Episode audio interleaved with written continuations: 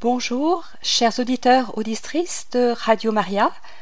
Je me place et je vous place sous la protection de la bienheureuse Vierge Marie, éducatrice des peuples. L'enseignement de ce jour, le quatorzième enseignement de la série sur la formation de la personne, s'intitule S'engager et rester fidèle. Le 1er août 1996, Monseigneur Pierre Claverie est convoqué par le ministre français des Affaires étrangères, qui est alors en visite officielle à Alger. Hervé de Charette fait part à l'évêque d'Oran de ses vives inquiétudes à propos des religieux et des religieuses qui étaient encore présents sur le territoire algérien alors que 19 d'entre eux ont déjà été tués par des groupes islamiques armés. Il lui demande d'intervenir pour qu'ils acceptent d'être rapatriés d'urgence en France, Pierre Claverie lui répond Monsieur le ministre, vous me demandez une chose impossible. Ces hommes et ces femmes se sont engagés librement à servir le peuple algérien parce qu'ils l'aiment et ils sont décidés à rester quoi qu'il arrive. Le soir même, en rentrant à Oran, il est accueilli par une bombe placée à l'entrée de l'archevêché et l'évêque Pierre Claverie meurt avec l'ami musulman qui était venu le chercher à l'aéroport. Chers amis, vous serez heureux de savoir que Pierre Claverie a été le dernier religieux tué en Algérie pendant cette période troublée. Les autres, tous ceux qui étaient résolus à rester jusqu'au bout, par amour, avaient donc fait le bon choix en misant sur la fidélité à leur engagement et sur l'aide de la Providence. En effet, à l'origine de toute forme de fidélité se trouve un engagement, que ce soit en amitié ou en amour. La fidélité conjugale est souvent prise comme exemple typique. On ne peut pas en toute rigueur dire qu'une personne est fidèle ou infidèle que si elle s'est au préalable engagée à respecter une promesse ou une certaine constance. Pensez-vous qu'il soit plus difficile aujourd'hui de s'engager qu'autrefois? Certains répondront qu'il leur semble que l'on a de plus en plus tendance à ne pas respecter ses engagements. Par exemple, en France, nous sommes passés d'environ 35 000 divorces par an en 1950 à plus de 120 000 divorces environ ces dernières années. Et si l'on regarde de plus près, on constate qu'aujourd'hui, environ 45% des mariages se terminent par un divorce. Et de même, parmi ceux qui se sont engagés par vœu, par promesse ou par serment, parmi eux, nombreux sont ceux qui ne persévèrent pas. Alors, pourquoi? Il semble même que la personne la plus honnête peut, sans fourberie ni mauvaise intention, manquer à sa parole, à ses promesses ou à ses engagements. Pourquoi? Eh bien d'abord parce que nous ne sommes pas des êtres immuables, mais tout au contraire des êtres fluctuants et évolutifs. Tout dans notre être, physique, biologique, physiologique, spirituel, social, tout est en perpétuel mouvement. Nous vieillissons, et nos idées évoluent sans même que nous nous en rendions compte, et même parfois à notre corps défendant.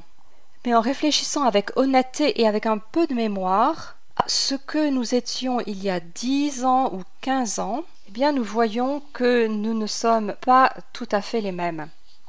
Nous avons évolué.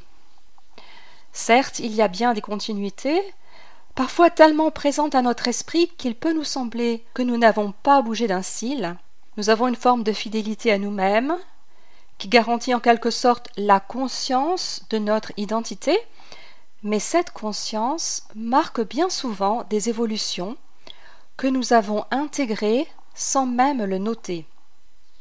Mais vous me direz, ce que vous décrivez ici, c'est une constante de l'être humain, et cela n'a pas vraiment évolué au cours des siècles. Alors pourquoi cela se traduit-il davantage aujourd'hui par un problème vis-à-vis de l'engagement et de la fidélité à ses promesses? L'infidélité a certes existé tout au long de l'histoire, mais il est évident qu'à d'autres époques, le nombre d'engagements rompus n'atteignait pas les proportions actuelles. La difficulté à s'engager n'a pas toujours eu la même ampleur. Alors, qu'est-ce qui a changé?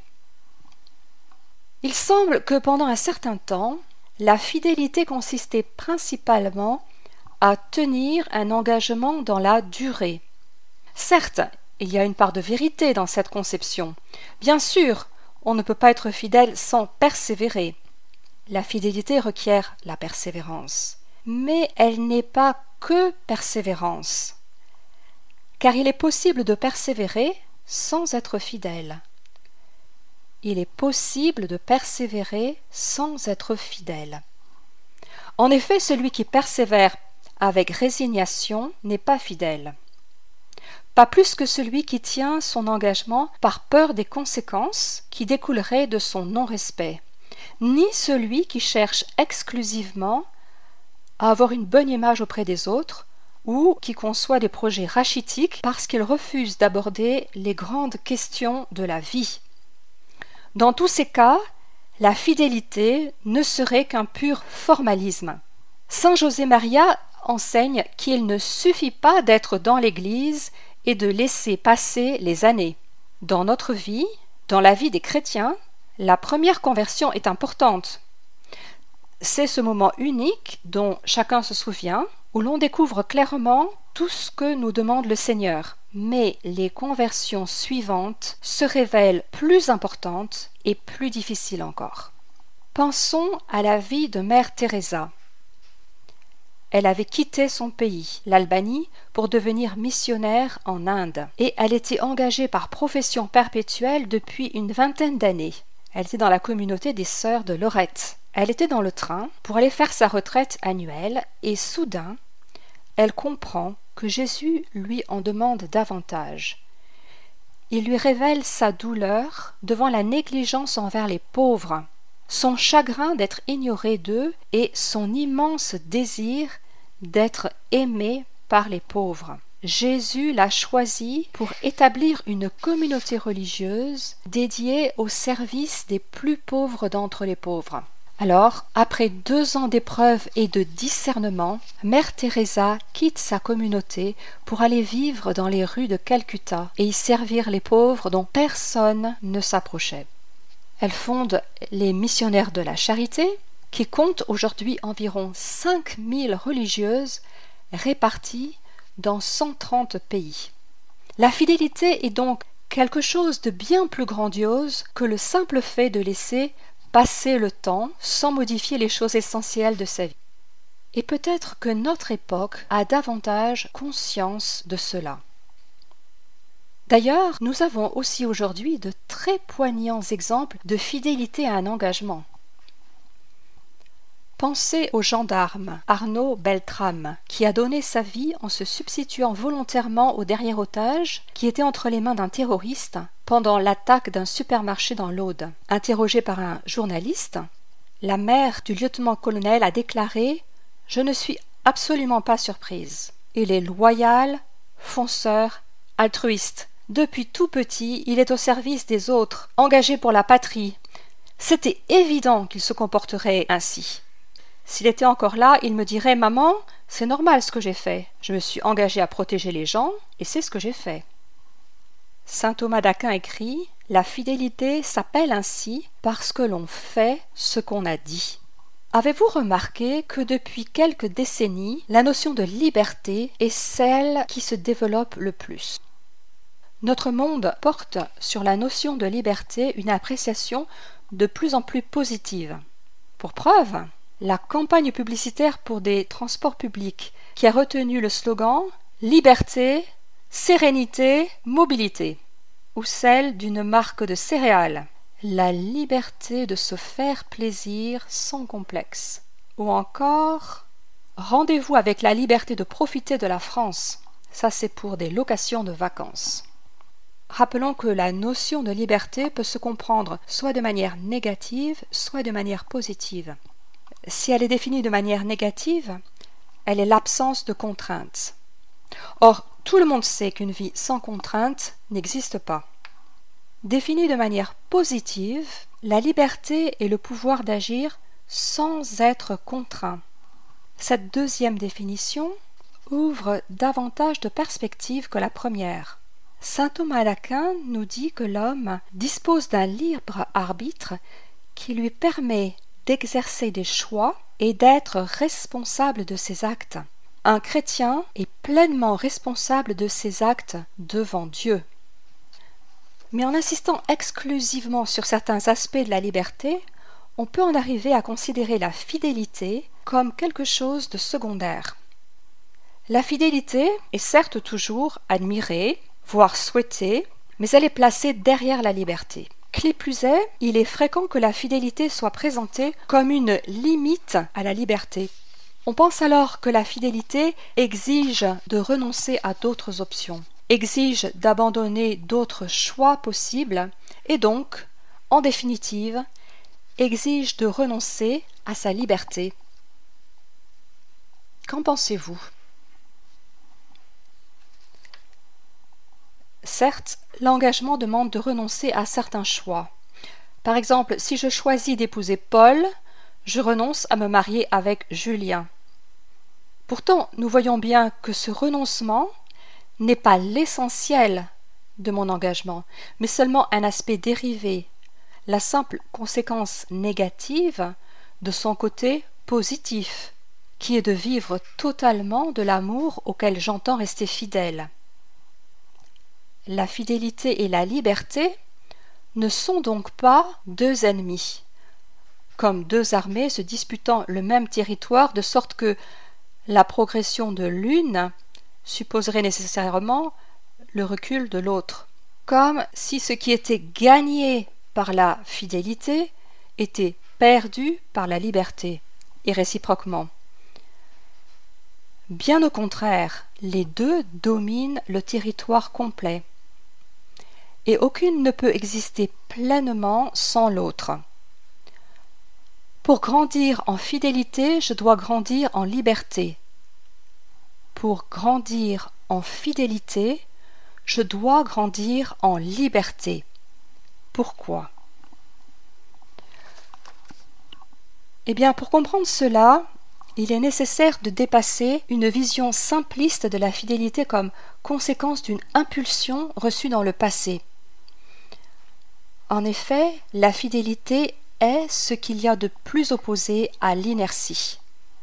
Pensez à l'apôtre Pierre qui avait dit à Jésus Nous avons tout quitté pour te suivre.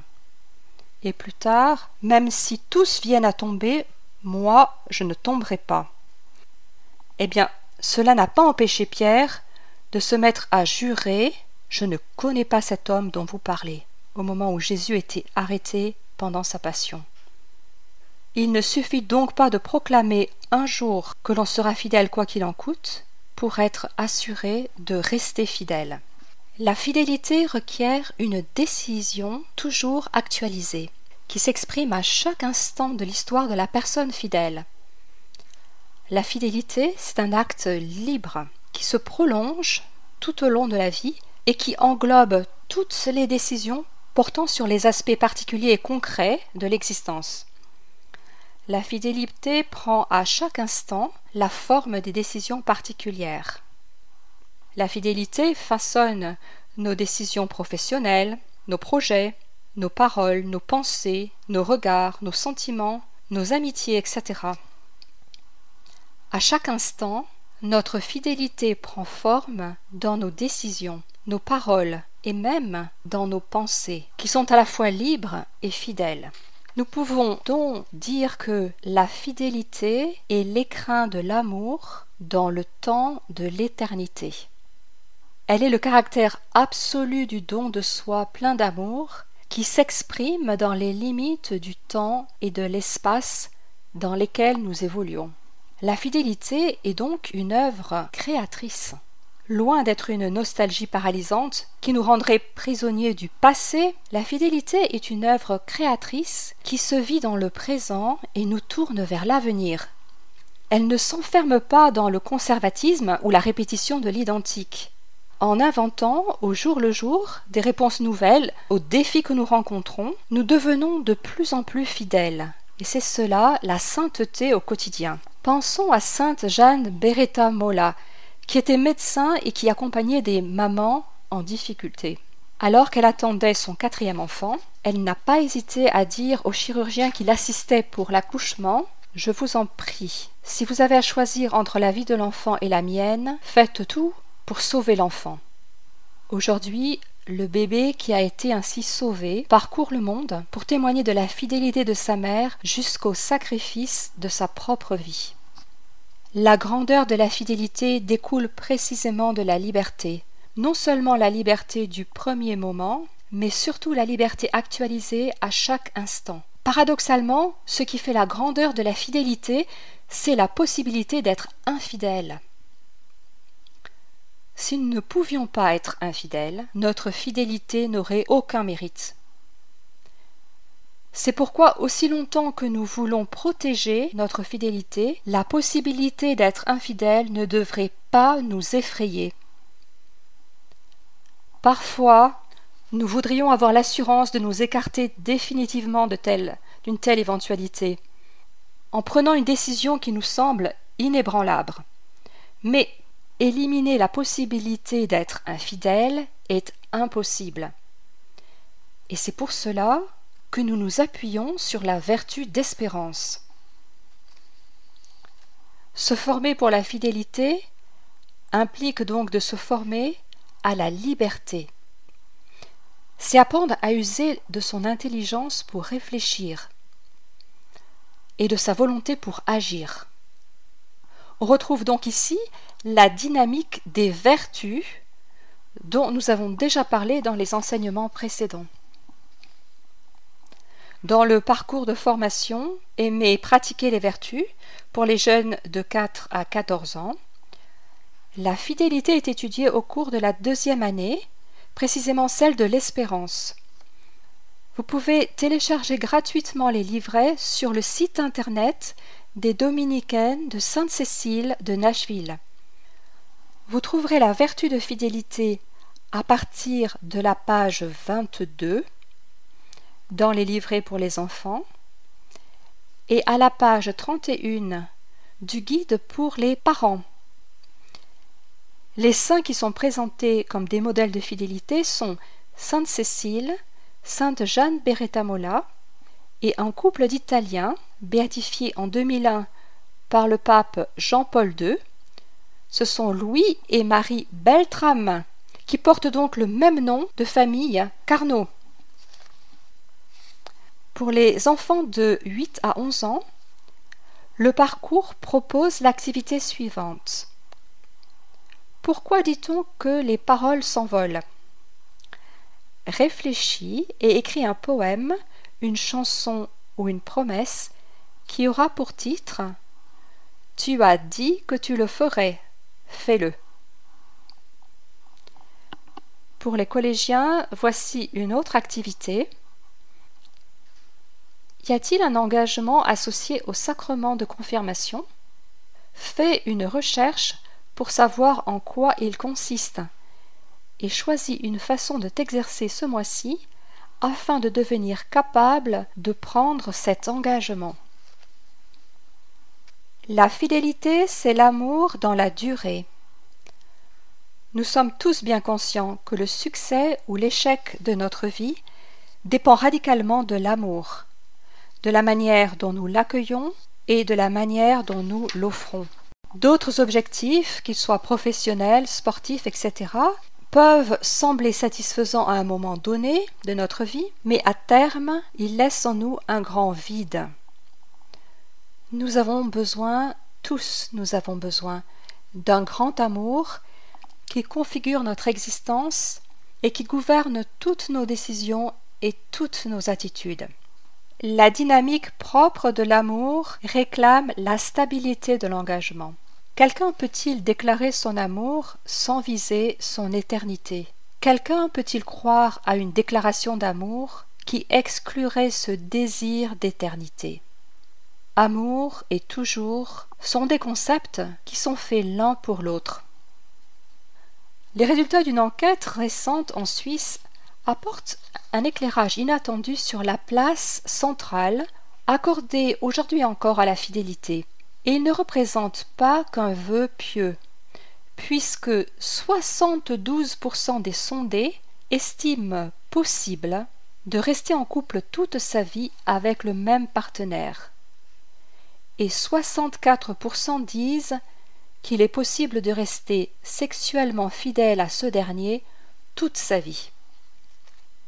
Certes, la fidélité est présentée comme quelque chose de désirable et d'admirable, mais souvent comme irréalisable ou au mieux comme l'apanage d'une minorité de privilégiés. Celui qui souhaite appartenir à cette minorité sait qu'il ne peut pas se limiter à attendre que ce privilège tombe du ciel comme une pluie bienfaisante, mais qu'il doit faire de son mieux pour que cet objectif soit atteint. Comment? Comment? Jésus nous dit que la fidélité est possible parce qu'elle est un don de Dieu. Jésus connaît ses disciples, il connaît leur fragilité et leurs limites. Lors de la passion, ne vont-ils pas abandonner le Maître et même pour Pierre le renier? Mais Jésus a prié le Père et lui a demandé de garder ses disciples dans la fidélité à son nom qu'il lui a donné en partage. Jésus s'est adressé à son Père en lui disant Père saint, garde mes disciples dans ton nom. Ce nom, c'est justement sa sainteté, sa puissance de vie et d'amour. C'est l'Esprit Saint qui met dans le cœur des disciples de Jésus la force de cet amour qui vient du Père. Si nous sommes fidèles, c'est d'abord parce que Dieu est fidèle à sa promesse, à son alliance, au don de son esprit.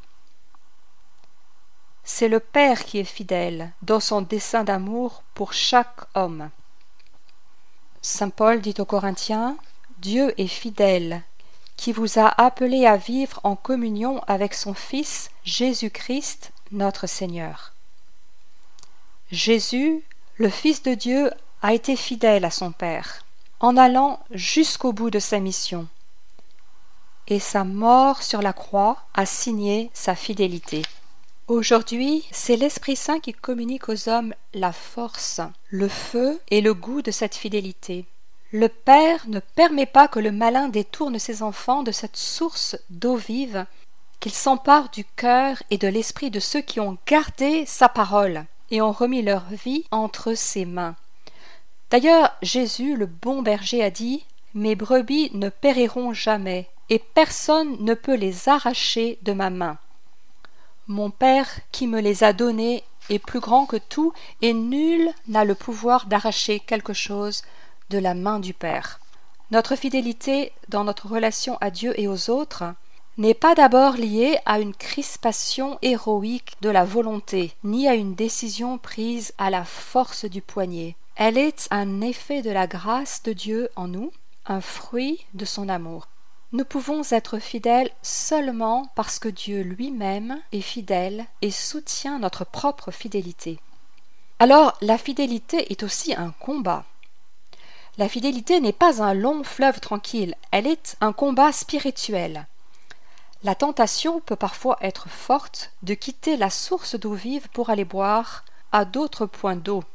Dieu disait à propos de son peuple, sous la plume du prophète Jérémie, Ils m'ont abandonné, moi la source d'eau vive, pour se creuser des citernes crevassées qui ne tiennent pas l'eau.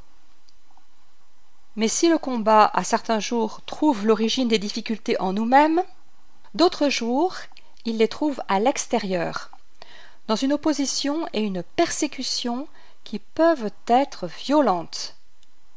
Jésus avait d'ailleurs prévenu les siens. Si le monde vous hait, sachez qu'il m'a haï le premier. Si vous étiez du monde, le monde aimerait ce qui lui appartient. Mais vous n'êtes pas du monde. C'est moi qui vous ai mis à part du monde. Et voilà pourquoi le monde vous hait. Souvenez-vous de la parole que je vous ai dite, le serviteur n'est pas plus grand que son maître. S'ils m'ont persécuté, ils vous persécuteront vous aussi. Aujourd'hui, de par le monde, bien des chrétiens sont persécutés pour leur foi, pour leur fidélité au Christ. Je pense à la situation dramatique des communautés chrétiennes au Nicaragua, Pakistan, au Nigeria ou en Chine, mais aussi en bien d'autres pays où les croyants ont du mal à voir leur liberté de conscience respectée et leur liberté religieuse honorée. Et certains jours, le prix à payer pour rester fidèle est particulièrement lourd. Mais cela est aussi le cas pour nous. C'est toujours une tentation pour nous d'accepter les compromissions avec l'esprit du monde, pour éviter de nous faire mal voir ou risquer d'être montrés du doigt dans notre milieu social ou professionnel. C'est précisément ce qui s'est produit pour Baudouin, le roi des Belges. Le 29 mars 1990, peut-être certains parmi vous s'en souviennent, une loi sur la dépénalisation de l'avortement est votée en Belgique et doit être promulguée par le roi en application de l'article 69 de la Constitution. Chacun sait que le roi Baudouin, en fervent catholique, est radicalement opposé à une telle loi, mais personne n'ose imaginer qu'il pourrait refuser de la signer. C'est pourtant ce qu'il s'apprête à faire. Le 30 mars, Sachant qu'il devra rendre compte à Dieu de ses décisions, il remet une lettre au Premier ministre dans laquelle il a écrit Ce projet de loi soulève en moi un grand problème de conscience. En signant ce projet de loi, j'estime que j'assumerai inévitablement une certaine responsabilité. Cela, je ne puis le faire. Je sais qu'en agissant de la sorte, je ne choisis pas une voie facile et que je risque de ne pas être compris par un bon nombre de concitoyens. Mais c'est la seule voie qu'en conscience je puis suivre. Par ailleurs, mon objection de conscience n'implique de ma part aucun jugement des personnes qui sont en faveur du projet de loi. Eh bien, ce noble refus est le fruit et l'aboutissement d'une longue ascension souvent douloureuse sur le chemin de la sainteté, la fidélité à ses devoirs d'État dans les actions ordinaires, a préparé le roi à cet acte exemplaire, qui manifeste une conscience droite, parfaitement docile à la voix de Dieu. Donc, la meilleure préparation pour une belle fidélité, c'est précisément de s'entraîner à être fidèle dans les petites choses. Jésus nous avertit Celui qui est fidèle en très peu de choses est fidèle aussi en beaucoup et celui qui est malhonnête en très peu est malhonnête aussi en beaucoup. Dans notre vie spirituelle, ayons le courage de prendre des petits engagements et de nous y tenir. Par exemple, on peut s'inscrire pour une heure d'adoration du Saint-Sacrement chaque semaine, on peut décider d'aller se confesser une fois par mois, ou on peut décider de consacrer dix minutes chaque jour à la lecture de l'Évangile. Offrons à Dieu la joie de nous dire un jour Très bien, Serviteur bon et fidèle, tu as été fidèle en peu de choses, je t'en confierai beaucoup. Entre dans la joie de ton Seigneur. Les jeunes dont nous avons la responsabilité ont aussi besoin d'être soutenus pour faire l'apprentissage de la fidélité. S'ils choisissent de s'engager dans un groupe de scouts, dans une équipe de basket ou dans une troupe de théâtre, ils doivent pouvoir s'appuyer sur des adultes responsables qui les encourageront fermement quand ils seront tentés de se dispenser d'un week-end, d'un entraînement ou d'une répétition. Car c'est une grande chose que d'être fidèle dans les petites choses. C'est enfin par les petites choses que les grandes se maintiennent. Chers amis auditeurs de Radio Maria, je vous donne maintenant rendez-vous le mois prochain, le mardi 24 janvier 2023 à 18h50 pour un nouvel enseignement sur la formation de la personne. Nous aborderons alors une autre vertu. Nous verrons comment la faire grandir en nous et comment y initier nos enfants et nos jeunes. Que Dieu vous bénisse tous et que la Vierge Marie vous garde.